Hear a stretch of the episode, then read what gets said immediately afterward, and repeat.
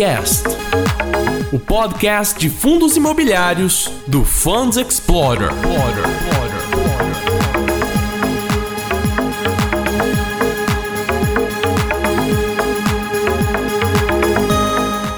Muito boa tarde, pessoal, queridos investidores e investidores, tudo bem com vocês? Sejam bem-vindos a mais uma live. Agora, agora, o MGLG é, da, Suno Re, é, da, da, Suno Asset Management. Agora sou o Jacinto Santos, faço parte aí da equipe de Real Estate da Suno Asset Management. Aí tudo bem com vocês? Pessoal, sejam bem-vindos a mais uma live comigo. E hoje vamos falar um pouco mais do fundo, apresentar o fundo no o primeiro relatório do MGLG no formato da Suno Research em Power BI e tirar as dúvidas de vocês aí sobre esse fundo. Muitas perguntas eu recebi aqui, vou aqui uh, endereçar as perguntas para vocês e, claro, responder algumas perguntas também dos comentários disponíveis aqui que vocês fizeram no chat.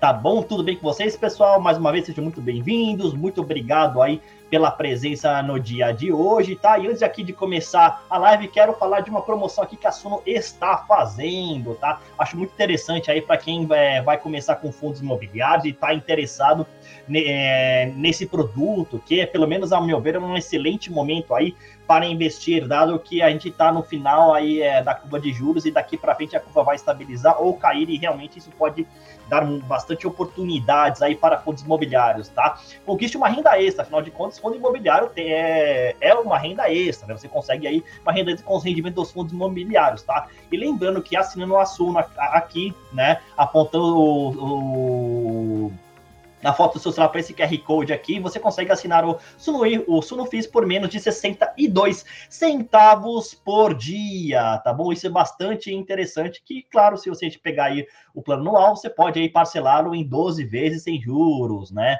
Numa parcela de 18,68 por mês, tá bom, pessoal? Vale a pena o desafio da renda extra Suno, Suno Research, que você aí pode assinar um relatório e acompanhar quais são os fundos imobiliários aí recomendados pela casa, tá bom, pessoal? Lembrando que eu sou da Suno Asset, eu sou da gestora de recursos, tá? E quem faz as recomendações aqui é o Baroni, que está em uma outra empresa que é a e eu sou da Asset, tá? Então não sou eu que estou dando essas, essas recomendações, eu, eu, estou trabalhando na gestão, de, na equipe de gestão de recursos que é comandada aí pelo Vitor Duarte, tá bom, pessoal? Então é isso, muito obrigado aí é, pelo aviso. Então vamos lá, pessoal, sem delongas, vamos vamos ver um pouquinho mais aí sobre o MGLG, o relatório do MGLG. Vamos colocar na tela aí o Power BI do MGLG. Boa tarde a todos, boa tarde Fabrício, boa tarde Ricardo, boa tarde Mais Santos, muito bem-vindos e muito obrigado por acompanhar aqui o canal da Suno nas mídias sociais, no YouTube. Bom, pessoal, esse é o formato clássico do relatório da Suno. Né? A gente tem esse formato clássico para todos, para todos eles, SNFF, SNCI, né, por exemplo. Esse é o formato clássico, tá? E esse é o primeiro do MGLG. Lembrando que, né? Esse relatório é o de junho de 2022. Ah, mas Jacinto, poxa, a gente está em agosto, eu queria ver o de julho. Ok, será sim é, publicado, mas será publicado na última semana do mês de agosto. Por que, que a gente tem esse, esse calendário que é um pouquinho até diferente dos outros fundos da ação? Porque é o seguinte, tá? Esse fundo, ele tem uma estrutura tá? Que é, vamos dizer assim, um pouco um tanto quanto complexa, né? Como ele tem dívidas, eu já vou, já vou falar um pouco mais sobre, eh, sobre isso, e ele tem sociedade de propósitos específicos, onde estão, de fato, as dívidas, a contabilidade das SPS, da sociedade de propósitos específicos, ela, ela é publicada um pouco mais tarde, e eu, eu preciso dessa contabilidade realmente para fazer o relatório. Então, publicado um pouco mais tarde pelo contador, a gente empurra um pouquinho mais aí o, a divulgação desse relatório gerencial, tá bom? Mas esse aqui é, é o nosso primeiro, e eu vou comentar aqui eh, esse relatório e tirar as dúvidas de vocês também. Tá bom, pessoal? Então vamos lá. Bom, é, primeiramente, tá, o formato dele é mais ou menos o seguinte: tá? a gente tem aqui a carta de gestor, onde eu faço alguns comentários sobre o que aconteceu com o fundo, alguns de mercado, né? A gente tem aqui o balanço patrimonial, né? Deixa, isso, aqui a gente tem o balanço aqui é patrimonial do fundo, a gente tem até a performance aqui uh, da cota, né? Isso, exatamente. Demorou mais foi. A gente tem aqui contratos de locação, né? A gente tem aqui a DRE, certo? A gente tem o perfil da dívida, né? Lembrando aqui que é tudo é estimado, tá? E vários eventos que podem ocorrer ao longo dos meses podem modificar esse perfil da dívida, tá bom? A gente tem aqui os próprios imóveis do fundo, né? Se, se eu, isso, aqui tem todos os imóveis do fundo, hoje são quatro imóveis, tá bom? E aqui a gente tem os fatos relevantes aí que aconteceram, né, não né, no, nos últimos dois meses, mais ou menos, com o fundo. Se, por exemplo, no mês ainda não aconteceu, a gente coloca do mês anterior, que no caso é maio, tá bom? Então vamos lá. Começando aqui com a carta ao gestor, da, tá? Que a primeira página aqui é o seguinte, tá? É, que nem eu falei, hoje no Brasil, né, a gente, é, a gente tem uma situação aqui é, de, ju de, juros elevados e inflação também elevada. Apesar de no último mês de julho veio, deflação de 0,68%. Tá? Lembrando que o seguinte, isso assim, para toda uma economia, assim, claro, isso se não for persistente, mas se for pontual, até bom, porque realmente assim, você, é, você tem uma queda de preço, você tem aí um poder de compra me melhor aí uh, dos consumidores, enfim, né? O que assim, o que pode, né? Uh, até assim uh, fazer com que a autoridade monetária, que é o Copom, é, cesse aí a subida da taxa Selic, é, sendo que é o seguinte, pelo menos a meu ver, ele já cessou, tá? Apesar de ele contratar um 14% ao ano que tem na, na ata do Copom, tá? Como algo residual a ver mais tarde, tá? Então, real, realmente, esse aqui é o cenário de hoje. Só que é o seguinte, se a taxa de, de juros é alta, muito provavelmente é, o Banco está fazendo isso por causa da inflação que está alta nos últimos 12 meses. Ele está tentando frear aí esse ímpeto inflacionário, tá? E é assim que funciona aí a, poli, a, a, a política uh, monetária aí uh, do, do país, tá? Então, os juros que vai controlando a inflação. E muito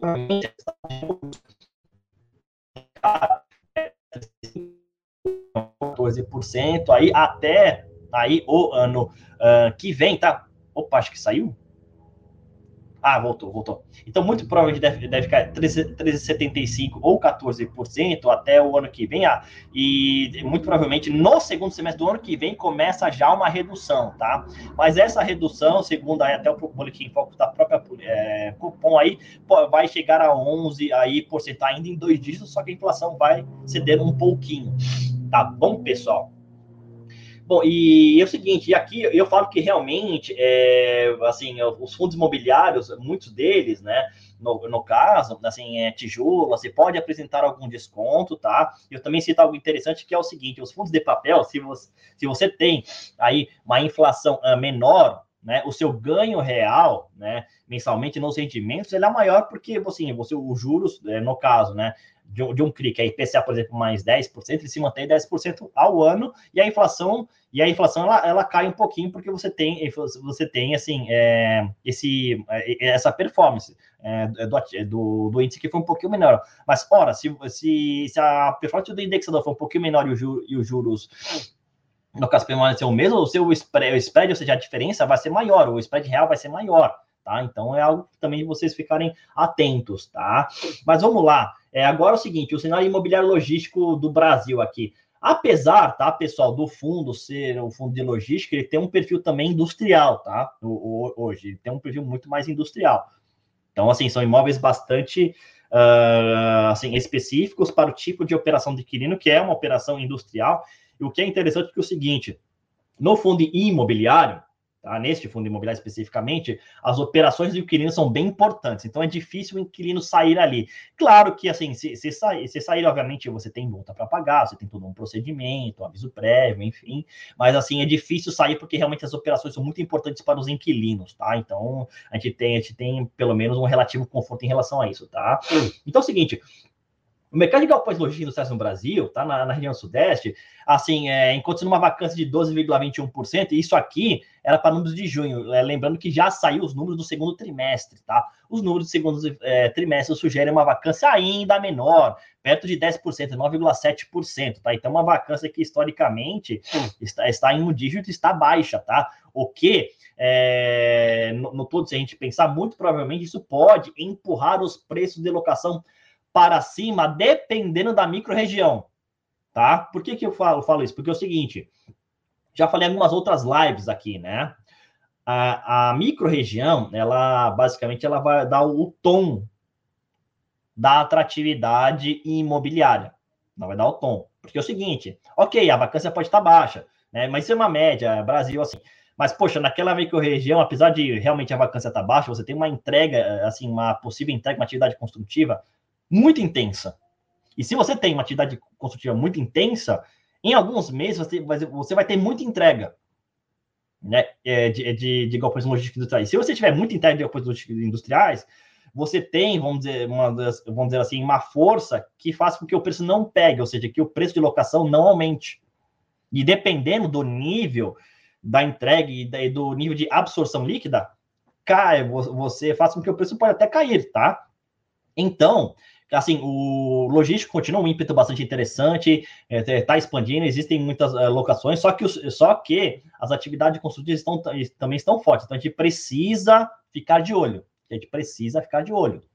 Tá? E uma coisa que me chamou a atenção no, no relatório é, que eu li aqui, assim, é, acho que foi, foi da, da Buildings que a gente tem acesso aqui, né?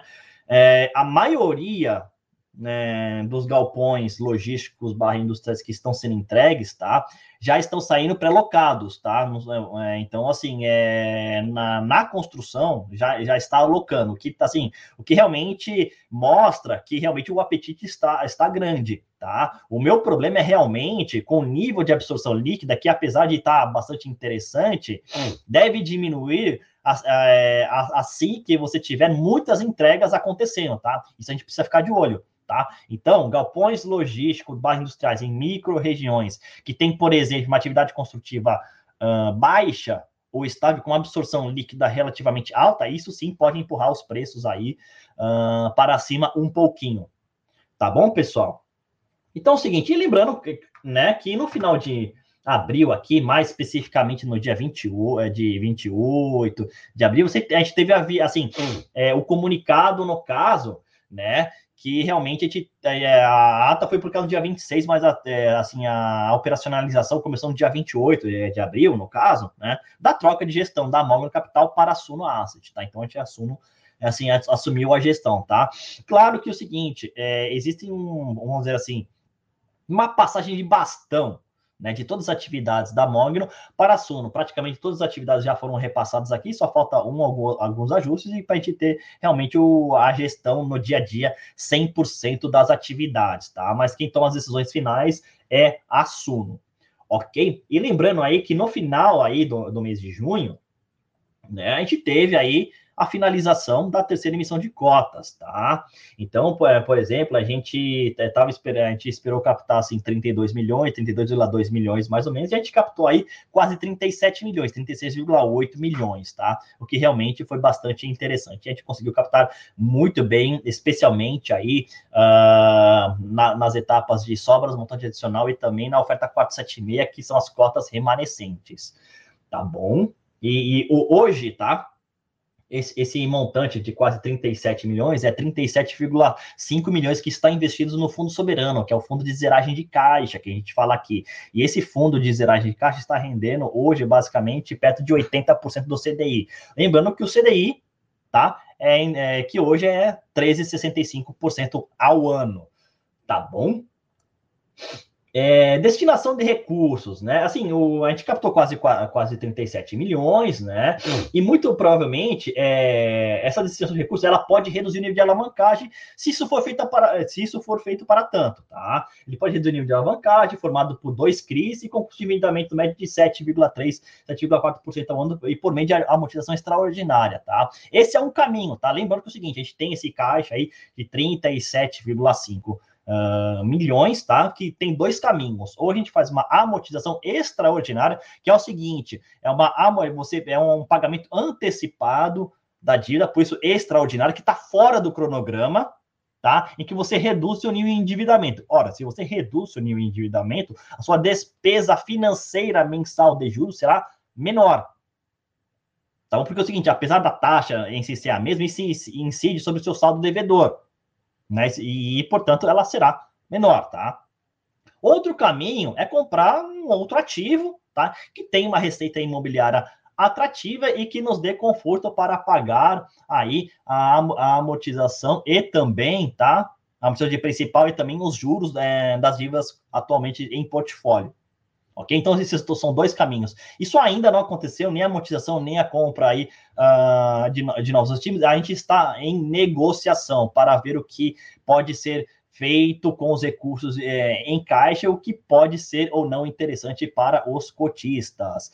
Tá bom? Estamos negociando ainda, então peço calma, tá, pessoal? Porque assim, lembrando que isso está rendendo no caixa, tá? Não, não está, o dinheiro não está simplesmente parado rendendo nada. Existe um fundo de zeragem de caixa para isso. Ok, pessoal, acho que responde alguma das perguntas aí de vocês, inclusive, tá? E, e, e, se a gente tiver, e a gente vai ter um desfecho disso, e em ter um desfecho disso, a gente será, uh, a gente vai fazer uma comunicação a mercado, tá bom? Bom, e lembrando, tá, também que é importante salientar que a gente tem uma obra de expansão, tá? Ongoing, ou seja, em andamento, que é o do imóvel da Magna localizado em Vinhedo, aqui no interior do estado de São Paulo, na região metropolitana de Campinas, tá? Uh, teve, é, assim, muito provavelmente, tá? É, essa obra será uh, finalizada em outubro desse ano, tá? Já com impacto na locação para o mês seguinte, que é o mês de novembro, e muito provavelmente a gente vai ter um impacto próximo de 3 centavos por cota, e isso aí realmente vai é, aumentar, assim, tem, tem como assim é, consequência um, um provável aumento aí dos rendimentos a distribuir por cota, e tá bom? E vale também salientar que a área de expansão vai ter lá dar um contrato atípico de locação, tá? Com vencimento aí em abril de 2025. Aqui você pode até estranhar, fazer, poxa, Jacinto, contrato atípico de locação com vencimento em abril de 2025.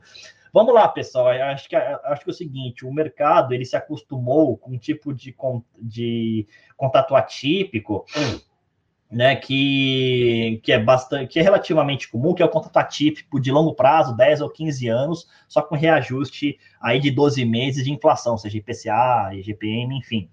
Pessoal, é o seguinte, o contrato atípico é tudo que é fora do contrato típico, que é tipificado, como o próprio nome diz, em lei, por isso típico, tá? Que é os 60 meses, 5 anos, a revisional no terceiro ano, né? Que é basicamente uma revisão aí dos valores de locação e também do imóvel, tá? E, e no último ano você tem a renovação ou não daquele contrato. Esse é o típico. O atípico é tudo que foge. Então é o seguinte: é, pode ser, por exemplo, eu posso fazer um contrato de três anos, de dois anos, com uma multa é, referente ao saldo equivalente de, de locação até o final do contrato, ou uma multa de dois aluguéis, três aluguéis, e tudo é negociado entre as partes, tá? Então, tudo que foge do típico, ele é atípico.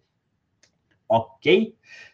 Então vamos lá. É, o volume financeiro aqui, né? A gente tem o volume financeiro mês a mês e o preço de fechamento, tá? Tudo isso aqui é um histórico para vocês terem uma noção de como o fundo está indo.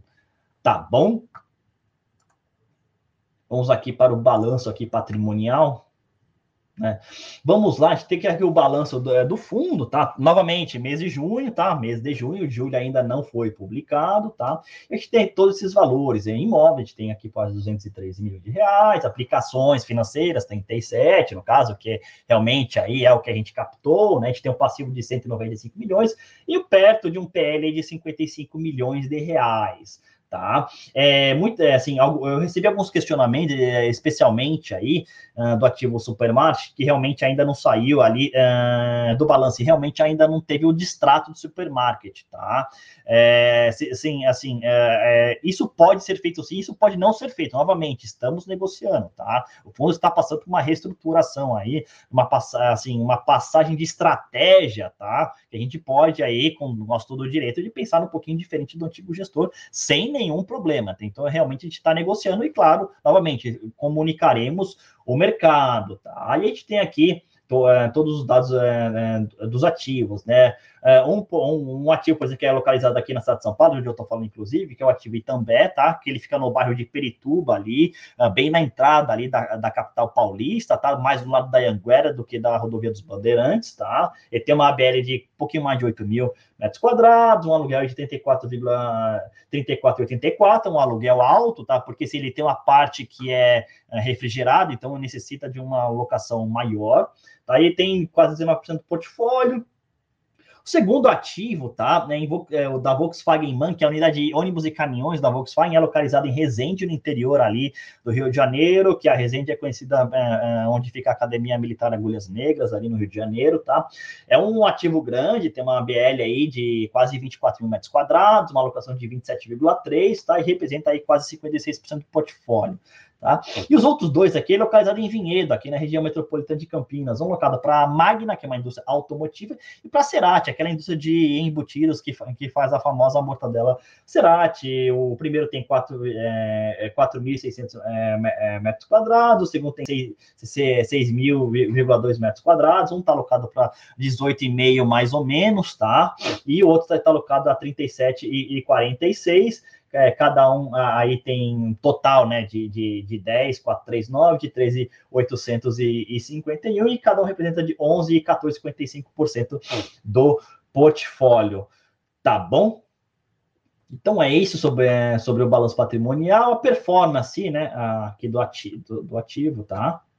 Vou dar um cliquezinho aqui. É realmente assim, é, desde quando é o setembro de 2021, o fundo não tem uma performance boa, tá? Isso realmente, assim, é o que a gente vê também no gráfico e é o também a gente percebe, percebe ao longo do tempo. Tá claro que nos últimos dias aí realmente é, tem, tem surpreendido, mas lembre-se que a liquidez do fundo ela, ela ainda é baixa, tá? Entre 100 e 130, assim, considero como baixa, tá bom? Então, por exemplo, qualquer uma ordem, assim, um pouquinho, vamos dizer assim, é, grande, aspas, né, pode empurrar a cotação para cima, tá? Inclusive, isso, isso até é uma pergunta que alguém fez aqui, pois assim, você não vai contratar, por exemplo, um market maker, assim, estamos analisando. Acho que realmente pode ser uma alternativa boa, tá? Lembrando que o market maker tem custo, tá?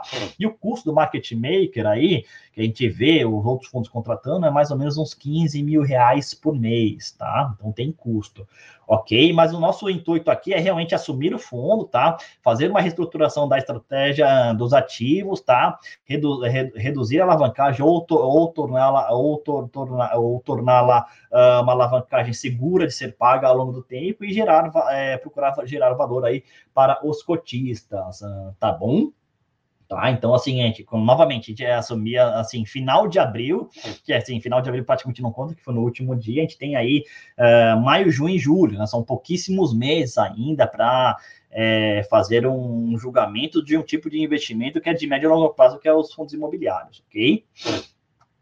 Aqui a gente tem todo um comparativo do MGLG, com o CDI, o IFIX o MAB5+, que são títulos aí do, gover do governo de cinco anos ou mais, tá? E também o IPCA, tá? que é o índice de, de, inflação oficial, mais o rendimento do IPCA mais aqui, que é, é basicamente é, o, o, o, cupom, o cupom assim, médio dos títulos indexados ao, ao IPCA de cinco anos ou mais, né? Mais o próprio IPCA. Então a gente tem um all-in aqui, o tudo junto no caso. Ok? Uh, vamos lá. vamos lá, vamos lá. E aqui, aqui tem a cota patrimonial de fechamento e o preço valor patrimonial. A gente tem todo um histórico aqui, né? Cota patrimonial, cota de preço de fechamento e o PVP. Tá bom? A gente tem aqui é, todo o histórico, tá? De agosto até fim de 2022, ok? Vamos lá, vamos lá, vamos lá.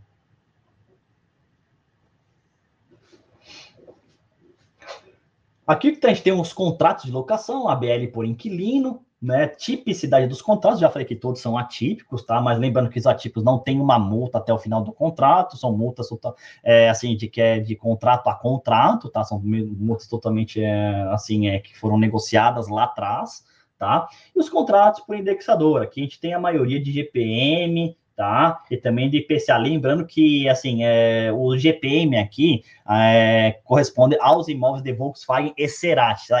Nós já estamos negociando uma troca desses indexadores, tá bom? É, o intuito aqui é deixar aqui, né, 100% IPCA que é atrelado ao próprio indexador da dívida, ok? Tá? E lembrando que em termos de ABL, por motivos óbvios, porque Volkswagen tem quase 24 mil, ele tem a maior parte do portfólio. Uma taxa de vacância de zero, porque todos os imóveis estão locados. ok? E aqui, basicamente, aqui é a porcentagem dos vencimentos, tá? A gente está aqui em agosto de 2022, a gente tem maio aqui, a gente, a gente tem um, um, vencimento aqui, tá? Que esse aqui é do imóvel da Cerati, basicamente, e aqui de janeiro de 2028 é da Volkswagen, e esses dois aqui é o de Magna e Cerati, tá? Em 2025, um bem não muito longe do outro, ok? DRE gerencial, vamos lá. Aqui, vamos lá. Isso aqui é uma DRE gerencial, claro que, novamente, tá? Todos os dados da demonstração de resultado de exercício, tá? Do gerencial, uh, no caso, eles não são auditados, tá? Então, aqui são basicamente uma, uma composição que tanto a gestão e o administrador fazem para mostrar para os cotistas. Então, tudo isso aqui, apesar de ser auditado, é conferido com o administrador do fundo, tá? Para realmente é, a gente ter aí uh, uma, uma segurança nos números que a gente mostra, tá bom? Hum. Só, e só lembrando, tá, pessoal, é, a Sono continua com uma promoção aí para assinatura do Sono Físico, é, que custa menos de 62 centavos por dia. Então, você que está começando com fundos imobiliários, a, assine, experimente, é bastante interessante esse produto e você vai ter aí uma cobertura de fundos imobiliários bastante bacana aí que a Suno Research oferece, não é a Asset, é Suno Research, tá? É isso, voltando aqui, tá? Ao DRE gerencial, então a gente, aqui a gente coloca receita, a gente, aqui a gente coloca uh, imóvel, receita financeira, distribuição de resultado das SPS, né? As despesas do fundo, o resultado do fundo, o resultado das SPS, o resultado ajustado e o rendimento, tá? Então a gente tem tudo isso desde janeiro de 2022, que são aí, uh, no caso, os dados que nós temos. Uh, tá bom? E, e, claro, tudo isso acumulado para o ano 2022, até então, com exceção de julho, que ainda a gente vai realmente tá, uh, divulgar os, o relatório, tá? E aqui é, é resultado de distribuição por cota. A gente tem aqui né, a, própria distribuição, reserva acumulado, resultado ajustado, tá? E o dividend yield, tá? Então a gente tem aí basicamente um yield permanecendo aí a, a, acima de 1,2%, tá? Pelo menos até o momento. Lembrando que, obviamente, depende da condição de mercado, depende que a gente pode distribuir, enfim, né? E, e, isso realmente condiz com o risco do fundo, porque assim, o, o fundo, novamente, é um fundo que está, tem uma alavancagem alta, tá? Que eu até vou mostrar aqui para vocês. Tem uma alavancagem alta, não, não, não, não acreditamos que seja um fundo assim, uh, depende, do, depende do preço, obviamente, um, um play óbvio, mas acho que um, vamos dizer assim, um, uma tese de ganho de capital possa, possa fazer mais sentido, dada hoje a estrutura do fundo. Mas assim, esse é o fundo no momento, tá? No futuro ele pode ganhar um, uma outra cara, tipo, a gente pode adicionar mais ativos, colocar o MGLG debaixo de um outro fundo, o fundo crescer, ter mais ativos, mais receita e ter mais segurança aí para pagar as as amortizações e também os juros das dívidas que, que tem aqui em carteira. Tá bom? Vamos lá agora com o perfil da dívida.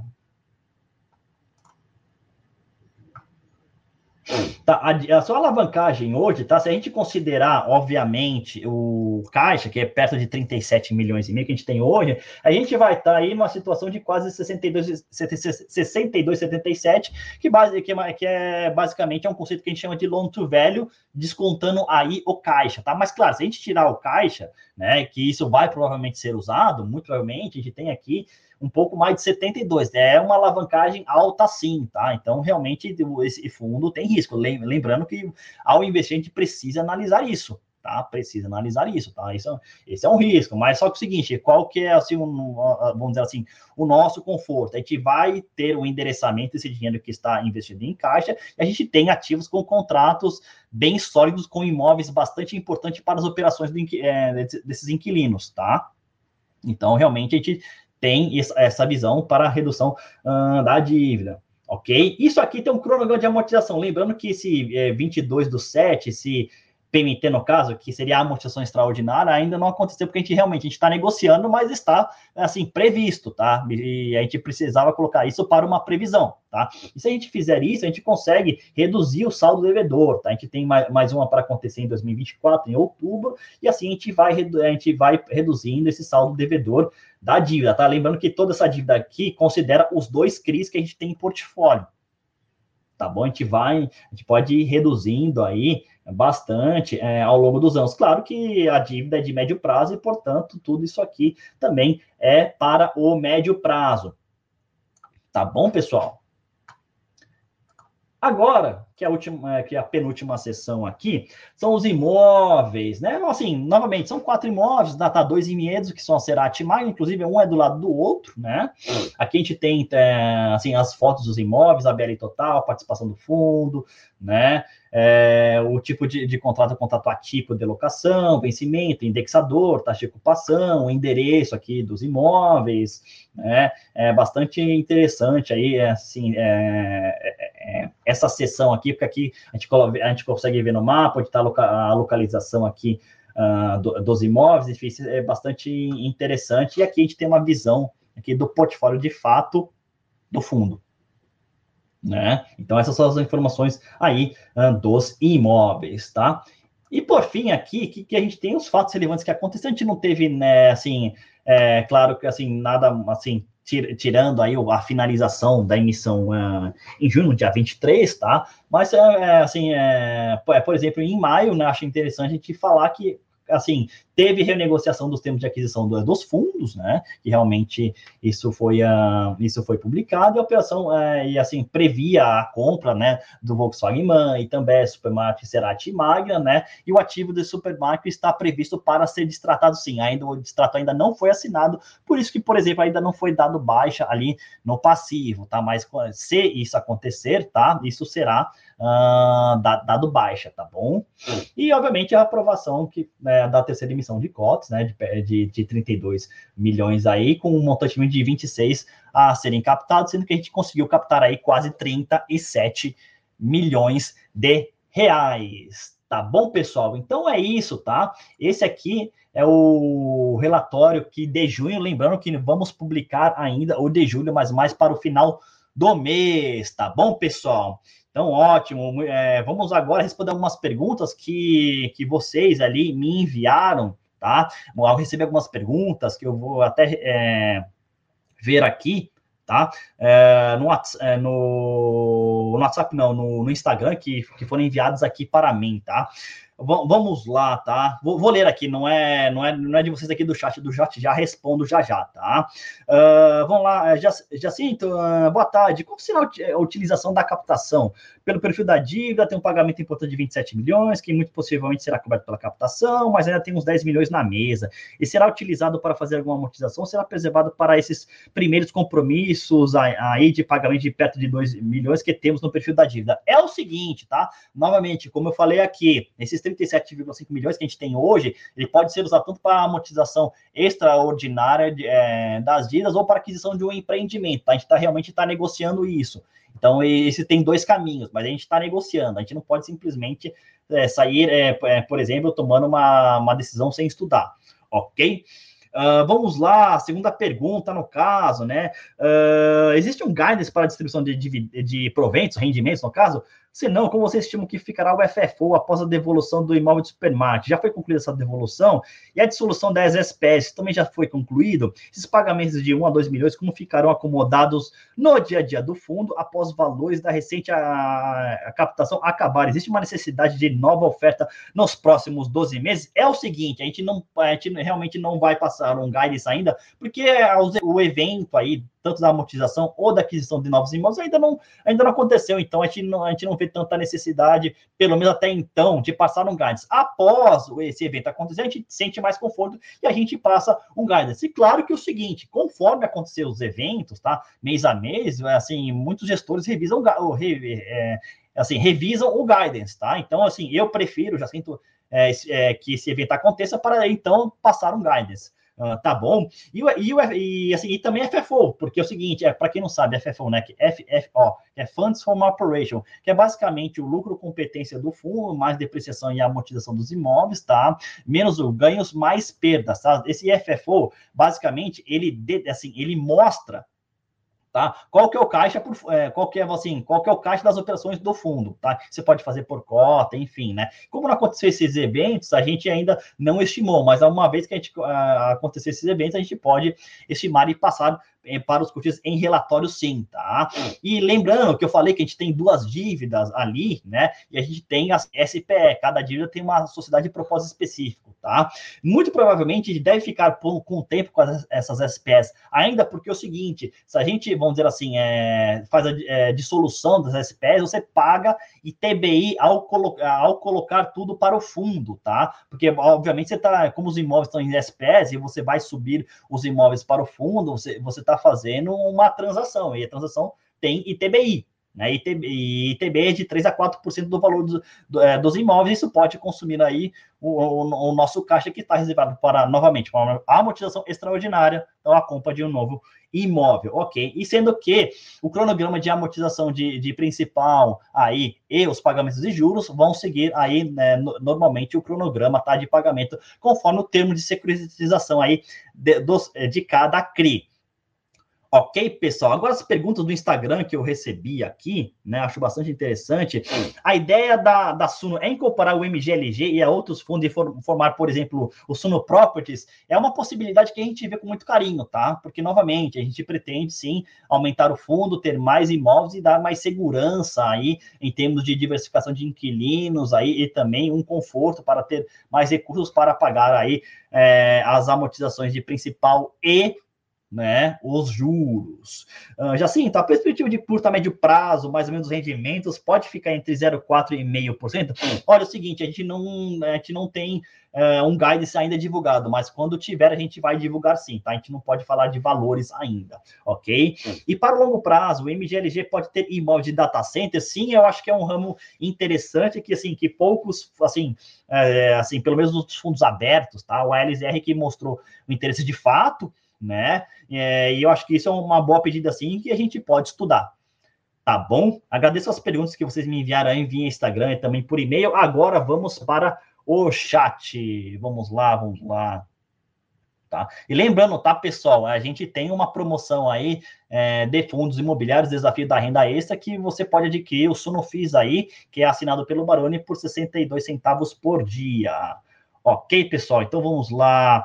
Diego Marcol, muito boa tarde. Vamos lá. Uh, gostei de saber sobre a alta alavancagem do fundo, como irão solucionar ao longo dos anos, né? Sim, a gente realmente, com a receita imobiliária advinda do, dos aluguéis dos imóveis, a gente pretende aí pagar a amortização de principal e também, tá? Os juros, os juros, tá? Só que é o seguinte, lembrando que assim, é, algum, o, o CRI, por exemplo, do, do, BTG que a gente tem, há uma amortização assim, é, que é um pouco mais alta, que nem eu mostrei ali no gráfico, muito provavelmente será, será feita mais, provavelmente, via emissões, tá? Porque é uma parcela muito alta de amortização, tá? E aí, mas é claro que a gente vai comunicar ao mercado e isso ainda tem é, um 24 meses para acontecer, tá bom?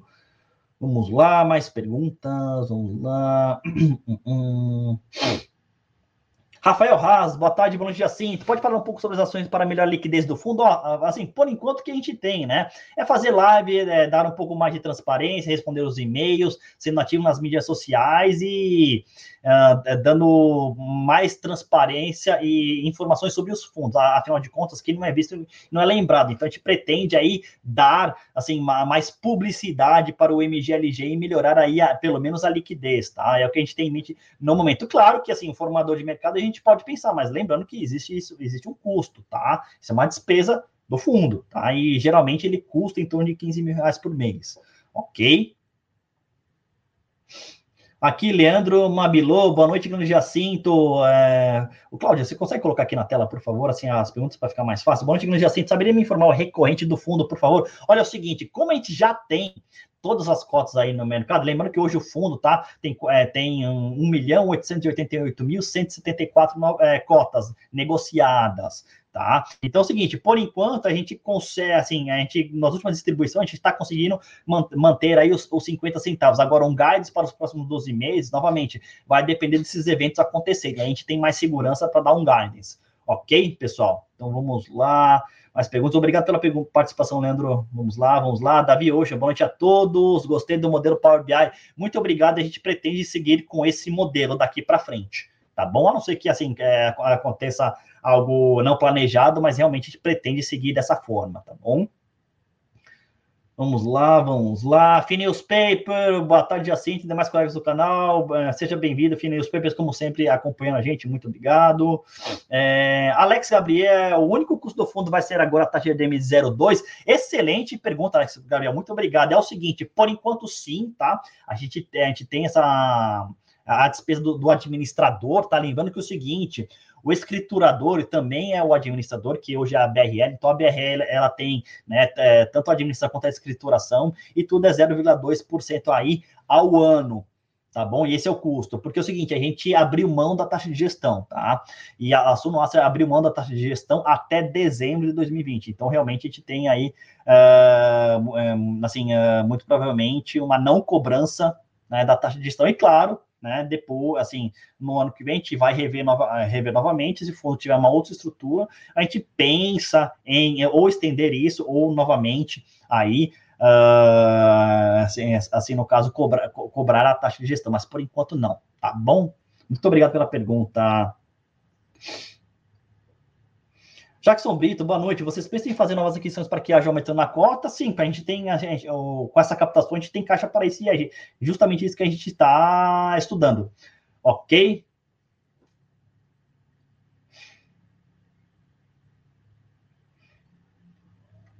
Vamos lá, Felipe Motos, uma pergunta bacana. Professor, qual que será o impacto no VP do distrato do supermarket? Tá? A gente não pode estimar ainda, porque é o seguinte, não só o distrato, assim, lembrando que o distrato pode não acontecer, mas se acontecer, ainda tem alguns ajustes ainda para fazer, só que realmente isso, isso vai cair a dívida, tá? Mas realmente, até a gente fazer um distrato, obviamente não, a gente não consegue estimar com tanta exatidão assim, tá? Então a gente prefere não dizer.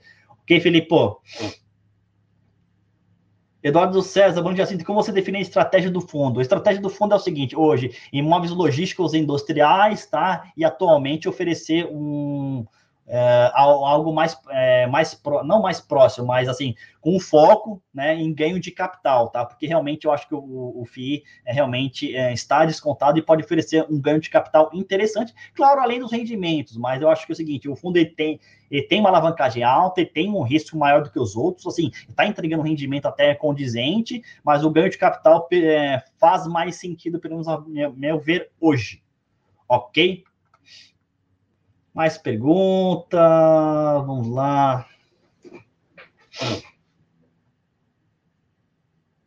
Alex Feito, queria saber o que aconteceu com a outra metade do patrimônio. Era base 100, quando entrei, está na faixa de 70. É, Lembrando que o fundo foi, lançado a 100, né, que realmente você teve um momento bastante ruim quando, ele foi lançado lá atrás pela Mogno. Você tinha toda aquela discussão da distribuição dos rendimentos, você, você tinha um custo, de, um custo de alavancagem é, assim, é, subindo bastante, então foi um momento um pouco conturbado no caso, aí realmente caiu bastante, tá? E você mandou e-mail. Bom, se você mandou e-mail na época para a Mogno, então, é tudo, é, então, então é o seguinte, a gente não pode responder pelo e-mail que você enviou para uma outra gestão, mas foi realmente isso que aconteceu. O, novamente, ele foi ao mercado num momento conturbado, e tinha uma alavancagem, tentou renegociar isso, tanto que, assim, é, propôs, inclusive, o distrato de um ativo, porque realmente não, não tinha tanto capital, enfim, né, o fundo tem um, realmente um passado um, um pouco conturbado, e a gente está entrando isso, tentando, pelo menos, dar um novo norte para o fundo. Ok, Alex? Vamos lá. É, o Felipe Motos extrato, então, pode não correr e o supermarket retornar para a turbulência. Seria isso sim, dependendo das negociações que, que a gente fizer, sim, tá? Claro que é o seguinte, tudo isso que a gente colocou é o que realmente, assim, mais provável de acontecer aqui no mas não necessariamente isso vai acontecer, tá? Ok?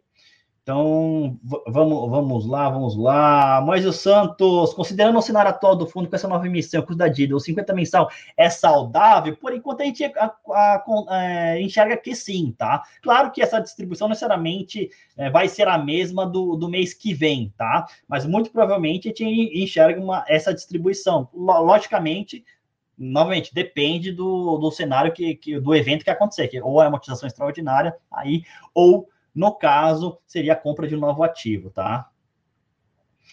Vamos lá, mais perguntas, mais perguntas. Vamos lá. Vamos lá, vamos lá, vamos lá. 53% do fundo vende no cliente. Sim, porém, sim, realmente a gente tem. É, isso é um fato que adiciona risco. Nem eu falei, o fundo te, tem alguns desafios. tá? Que é crescer, né? Ter mais ativos, diversificar aí o pool de receita imobiliária. O pool, quando eu falo o, o grupo tá, de receita imobiliária, que hoje tem, tem quatro ativos, quatro inquilinos, tá? sendo que um é considerável, que é o da Volkswagen, por exemplo. Né? Então, realmente tem, tem, tem esse risco, tá? Só que é o seguinte, assim, a gente tem entregado um, um rendimento que vis-à-vis do valor da cota tem um rendimento interessante. É o seguinte, cabe aí você, investidor, decidir investir ou não, tá? Se acha arriscado, não tem problema, assim, cada um tem a sua decisão. O nosso papel aqui é dar um pouco, é, dar mais transparência possível, tá? A respeito das informações para que você tome uma decisão de investir ou não, ok? Vamos lá, DLTV muito alto mesmo, assim, que é o, o, o Davi Oxa, que sim, é, realmente o LTV é alto, não, não, não vou esconder, não estou escondendo nada aqui, ó. o LTV é alto, tá? Então, realmente, isso é um desafio para a gente, e a gente vai tentar aí é, desalavancar um pouquinho, ou adicionar, né, novos ativos que deem mais conforto para o pagamento aí da amortização e das despesas financeiras, ok? Vamos lá, o IGLG vai mudar o nome para SNLG. Olha o seguinte, a mudança de nome, cara, é algo que a, gente, que a gente vai fazer, tá? Mas, claro, não é uma prioridade nossa, a prioridade é realmente dar um novo norte para o fundo e, e, e ter o, o, vamos dizer assim, o, o domínio de, to, de, de, todas as opera, de todas as operações aí que estão passadas para a gente, e depois a gente muda de nome conforme, conforme a gente foi, por exemplo, é, se for o caso, né, de trazer novos ativos aí para o portfólio, tá bom? Vamos lá, vamos lá.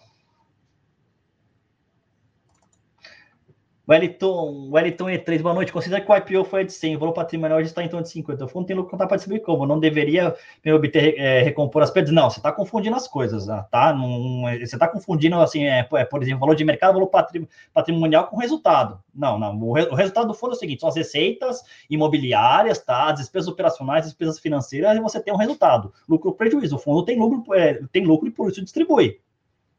Né? Tá confundindo as coisas. Então é o seguinte: se tem lucro, aí você distribui. Tá? Inclusive nos informes mensais, de, é, é, deixa, deixa claro isso, a gente consegue sim distribuir tá? Que assim o, o administrador, que é a BRL, a gente, é, a gente faz toda a composição, bate a composição, inclusive junto para, inclusive colocar, como, como eu falei no relatório gerencial, tá bom? Vamos lá, mais perguntas, mais perguntas. Data center é uma ótima ideia aqui, Manuel Cielo. Sim, data center é um ativo que realmente eu eu, eu, eu, tô de olho, porque assim, é, você tem contratos longos, né? Uh, bastante, bastante estáveis, BTS no caso, né? E realmente tem um fluxo bastante aí interessante. E claro, vai, assim, vai, vai depender da região, mas, por exemplo, no interior do estado de São Paulo, você tem um fluxo de energia elétrica bastante interessante, tá? É, e contínuo, é, assim, é, favorece, né, um ambiente para ter esses imóveis. Ok? Vamos lá, vamos lá. É, muitas perguntas aqui eu já respondi do, do pessoal que entrou depois, né? Com essa, a, o, o goiano aqui, tá? Agora, na, na gestão nossa, quais as pretensões e intenções dos gestores e para os potenciais cotistas que pensam em adquirir cotas para o longo prazo? É realmente, assim, é, assim reduzir, reduzir, pelo menos, a um pouco do risco financeiro do fundo, que é o nível da alavancagem está alto, adquirir mais imóveis para, novamente, dar mais conforto para a gente pagar as despesas financeiras e também a amortização de principal da dívida né? Vamos lá, vamos lá.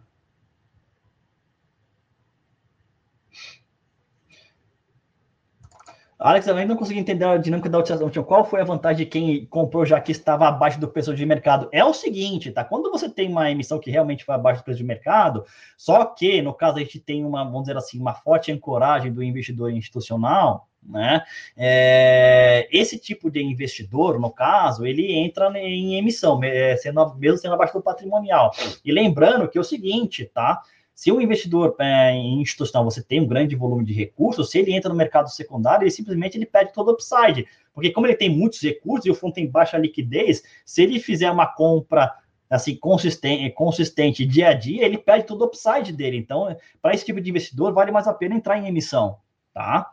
Porque é o seguinte, isso acontece, né? Porque, assim, uh, novamente, se o investidor institucional, seja ele é um FOF, um outro tipo de investidor, vê um potencial nesse fundo tem uma, uma quantia de, de dinheiro razoável e quer investir, né? e ele não consegue fazer via secundário, porque isso você mata o upside ou a valorização do ativo para ele, né? Ele entra via emissão, né? Ele, ele entra via emissão, tá bom? Aí realmente ele é assim, é até um, ele até ele pode até pagar um pouquinho mais, só que ele ganha no upside também ao longo do tempo, né?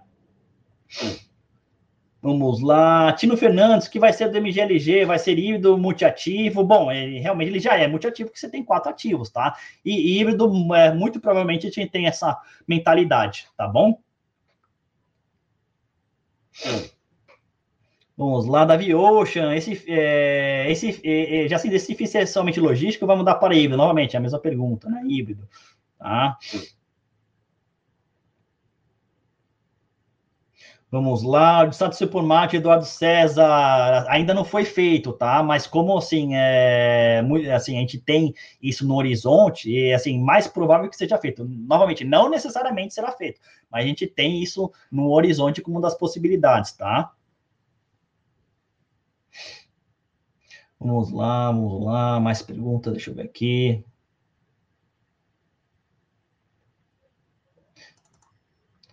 Uh, Rafael Silva Rodrigues, com a valorização da TIA, acredita que ainda esteja num, valor justo? O valor justo depende muito de como o investidor vê tá, o, o fundo. O valor justo é algo muito, é, muito particular, tá? Porque envolve percepção de risco. É muito particular. Então, o, o meu valor justo pode não, pode não ser o seu, por exemplo. Tá? Então, é algo muito específico ok? Uh, boa tarde. No fundo, hoje, no fundo, hoje uh, tem quantos ativos com renda ativa? No status investe aparece somente dois imóveis. Opa, então precisa dar uma atualizada lá, porque hoje são quatro ativos, tá? Cerati, Magna, tá? E também Volkswagen.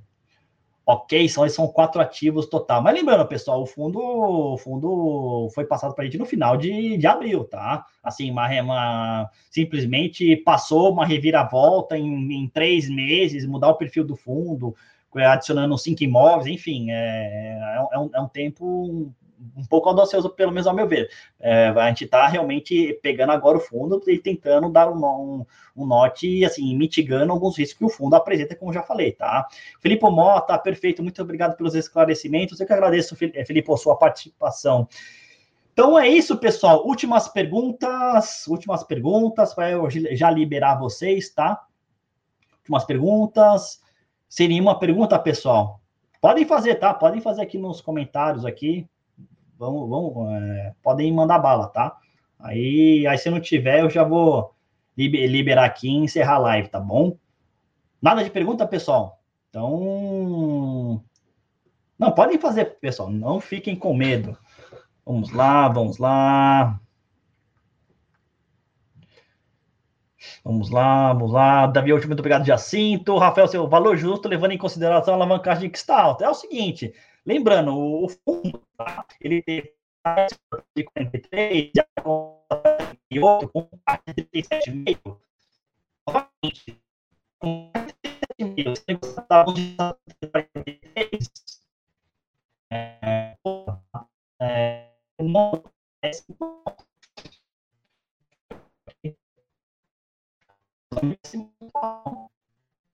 Vamos lá.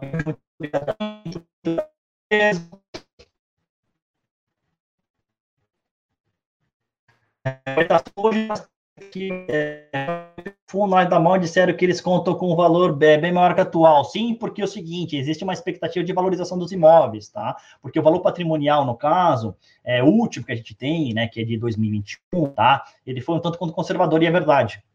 Um tanto quanto conservador. Então, a gente espera que, pelo menos aí, né, tenha uma valorização aí é, é, dos imóveis, tá? Na, é, no laudo de 2022 para os, os meus imóveis do fundo, tá? A gente espera que sim, tá? Por isso, porque foi realmente tem um valor, é, vamos dizer assim, conservador, tá?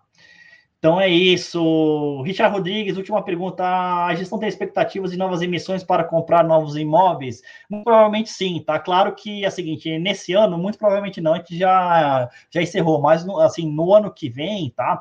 Se a gente fizer uh, novas, novas emissões, é o seguinte, a gente pelo menos gostaria de fazer uma emissão que parte a gente paga uma necessidade de, é, de caixa para reduzir a dívida e parte para aquisição de novos imóveis, tá? Claro que o seguinte, tudo vai depender do momento, tá? Mas a gente não vai fazer uma emissão, vamos dizer assim, tão grande assim para te comprar dois ou três imóveis, não, porque realmente o momento de mercado ainda do 2023 vai estar um pouco de, de insegurança, dado que o juros ainda vai estar alto, mas pelo menos a gente consiga comprar uma participação, não todo, todo, todos, todo, todo imóvel, mas pelo menos uma participação majoritária e reduzindo um pouco a alavancagem do fundo. Tá bom, pessoal? Então é, então é isso, Alex Feito, obrigado pela sua atenção. Que agradeço, Alex, a sua participação.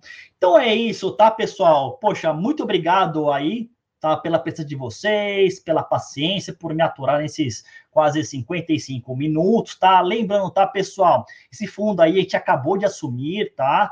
Uh, tem, assim, a gente tem, assim, bons planos para esse fundo, a gente pretende, sim, colocá-los em execução e trazer para vocês mais informações, tá bom? Lembrando que no final aí do mês será divulgado um novo relatório aí do mês de julho de 2022.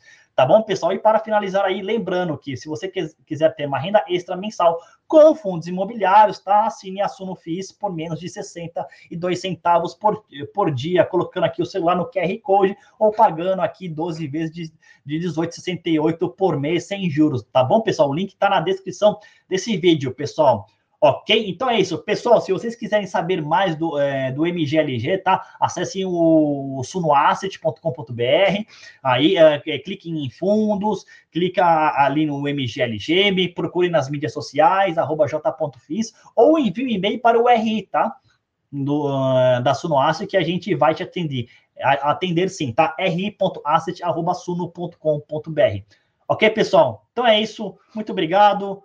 Aquele abraço e a gente se vê na próxima live, se Deus quiser. Forte abraço e muito obrigado.